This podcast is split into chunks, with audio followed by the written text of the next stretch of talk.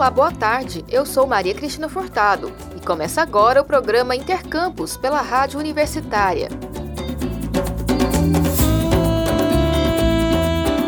A modalidade online do Cursinho Federal de Goiás já está com matrículas abertas a estudantes interessados em aulas à distância preparatórias ao Enem e vestibulares. O prazo segue aberto até 18 de março, ou até que todas as vagas sejam preenchidas. Não é necessário participar de nenhum processo seletivo ou ter pré-requisito para participar da modalidade online de aulas. Basta acessar a plataforma do Cursinho Federal e efetuar o cadastro, assinatura e o candidato se torna aluno à distância. O Cursinho Federal Online possui apoio e parceria com a Escola de Veterinária e Zootecnia da Universidade Federal de Goiás e oferece aulas ao vivo das 7 às 10 horas da noite, de segunda a sexta-feira. Além das aulas ao vivo, os matriculados terão acesso a aulas gravadas, quiz e provas anteriores. As aulas ao vivo terão início no dia 20 de março. Lembrando que o Cursinho Federal de Goiás também oferece a modalidade de aulas presenciais, mas o estudante que optar pela modalidade à distância terá todas as suas atividades de forma remota e não será permitida a transferência para a modalidade presencial. As inscrições para a turma presencial do cursinho, que neste caso é um projeto de extensão da Universidade Federal de Goiás, estão previstas para os dias 23, 24 e 25 de fevereiro. Neste período, os interessados deverão ir pessoalmente ao Centro de Aulas da Escola de Veterinária e Zootecnia da UFG, no campus Samambaia. Para a turma presencial, o Cursinho Federal de Goiás realiza processo seletivo, que acontece em três etapas: inscrição presencial, seleção por meio de formulário socioeconômico e matrícula. As inscrições são gratuitas, mas o selecionado deverá pagar taxa única no valor de 300 reais, e contribuir com uma resma de papel A4 de 500 folhas. O projeto de extensão da UFG Pequi Mecânico promove neste sábado, dia 14, o evento online Pequi Visualização de Dados com Pinton. Voltado para quem quer conhecer a aplicação prática com o Pinton, o treinamento será das 2 às 6 da tarde, com o especialista Felipe Neiva. Para participar, não é necessário ter experiência com programação. O treinamento vai ensinar a visualizar diversos tipos de dados no programa, utilizar a ID Google Colab, além de fazer gráficos de diversos tipos com o Pinton. Os interessados devem preencher um formulário disponível na bio do Instagram do Pequi Mecânico. O curso acontecerá de forma remota e custará 20 reais. Os recursos arrecadados serão utilizados para ajudar o Pequi Mecânico na construção de robôs para competições de robótica. O CM Biotex, Centro Multiusuário de Pesquisa de Bioinsumos e Tecnologias em Saúde do IPETESP, Instituto de Patologia Tropical e Saúde Pública da UFG, recebeu um apoio de custo para a manutenção corretiva do citômetro de fluxo BD Acure C6. De acordo com o professor Rodrigo Sar Gomes, que coordenou o processo de manutenção juntamente com o professor Milton Oliveira, após dois anos sem funcionar, o equipamento agora está disponível para discentes e pesquisadores do CM Biotex. O valor dispensado para a troca de peças e manutenção do citômetro de fluxo foi de cerca de 30 mil reais. Segundo o docente do Departamento de Biociência e Tecnologia do Instituto, a citometria de fluxo é uma ferramenta poderosa que possui aplicações em múltiplas áreas, como imunologia, virologia, biologia molecular, biologia do câncer e monitoramento de doenças infecciosas, além de inúmeras aplicações, como análises de imunofenotipagem, ciclo celular, proliferação celular ou apoptose, entre outros. De acordo com Rodrigo Sar, a citometria de fluxo é uma tecnologia que analisa rapidamente células individuais ou partículas à medida que elas passam por um ou vários lasers enquanto estão suspensas. Cada partícula é analisada quanto à dispersão da luz visível e um ou vários parâmetros de fluorescência. De acordo com a diretora do IPETESP, Flávia Aparecida de Oliveira, Um equipamento como esse possui uma aplicação diversa em pesquisas e estudos e não poderia ficar parado.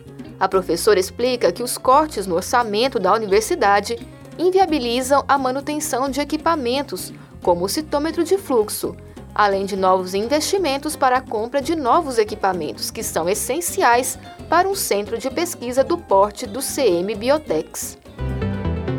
Você está ouvindo Intercampus.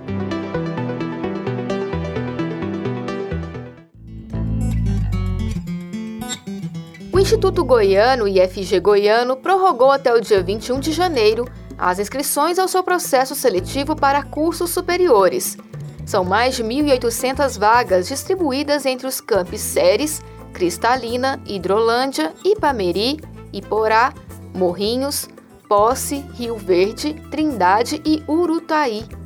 Para concorrer, o candidato utilizará a nota de uma das edições do Enem, Exame Nacional do Ensino Médio, realizada entre os anos de 2016 a 2022.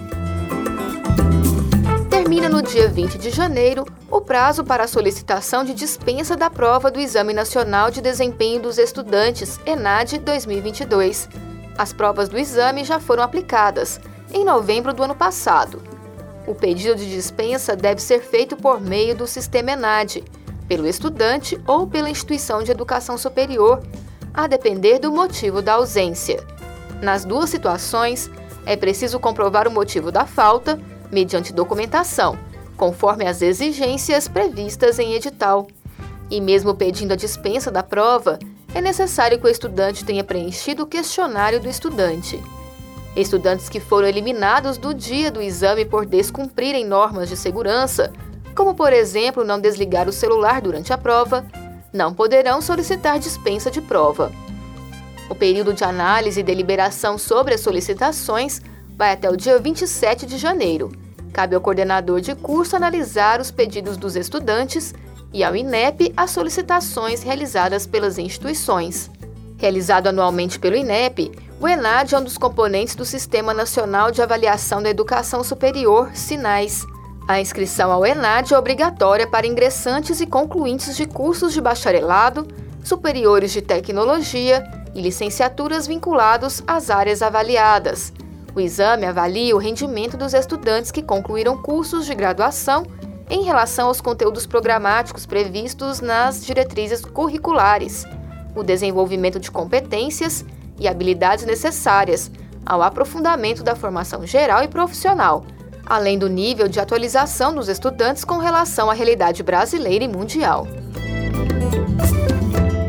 Uma portaria com novas regras para abertura de cursos de medicina no Brasil, publicada no dia 31 de dezembro passado, nas últimas horas do governo Bolsonaro, foi revogada pelo Ministério da Educação.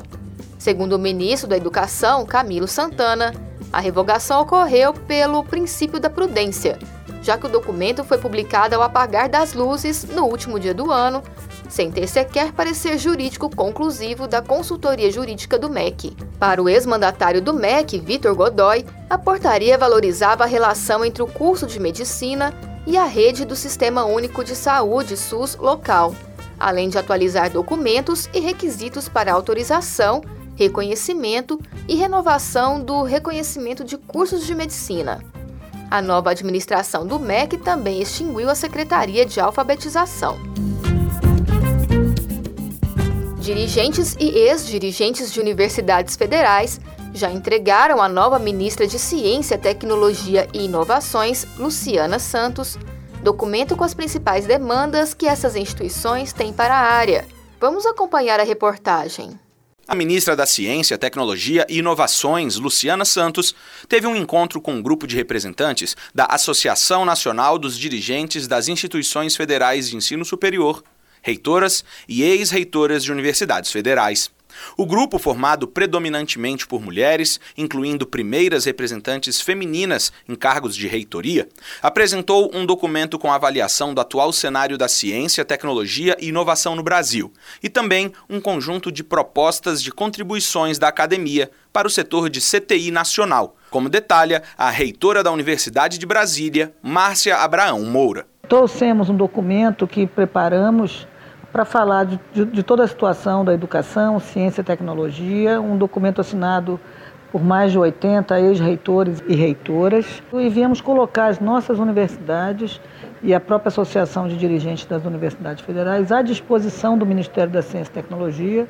Ainda entraram em pauta questões como recursos orçamentários para o Conselho Nacional de Desenvolvimento Científico e Tecnológico, vinculado ao MCTI, a recomposição do Fundo Nacional de Desenvolvimento Científico e Tecnológico e a evasão de cientistas brasileiros para o exterior. A ministra Luciana Santos ressaltou a importância de tornar ciência e tecnologia pautas próximas da população, principalmente das meninas e das mulheres. Nós já desenvolvemos uma experiência muito exitosa, é, estimulando as jovens meninas na ciência, é, futuras cientistas, que a gente vai dar escala nacional a esse programa, pela importância que isso tem de as mulheres se enxergarem. Reportagem Vitor Abreu. O Intercampus de hoje fica por aqui. Voltamos amanhã ao meio-dia. Nossa programação você acompanha pelo rádio nos 870 AM, pela internet no site radio.fg.br ou pelo aplicativo MinUFG. A seguir, temos mais jornalismo com Universitário em Forma. A produção foi de Ana Flávia Pereira.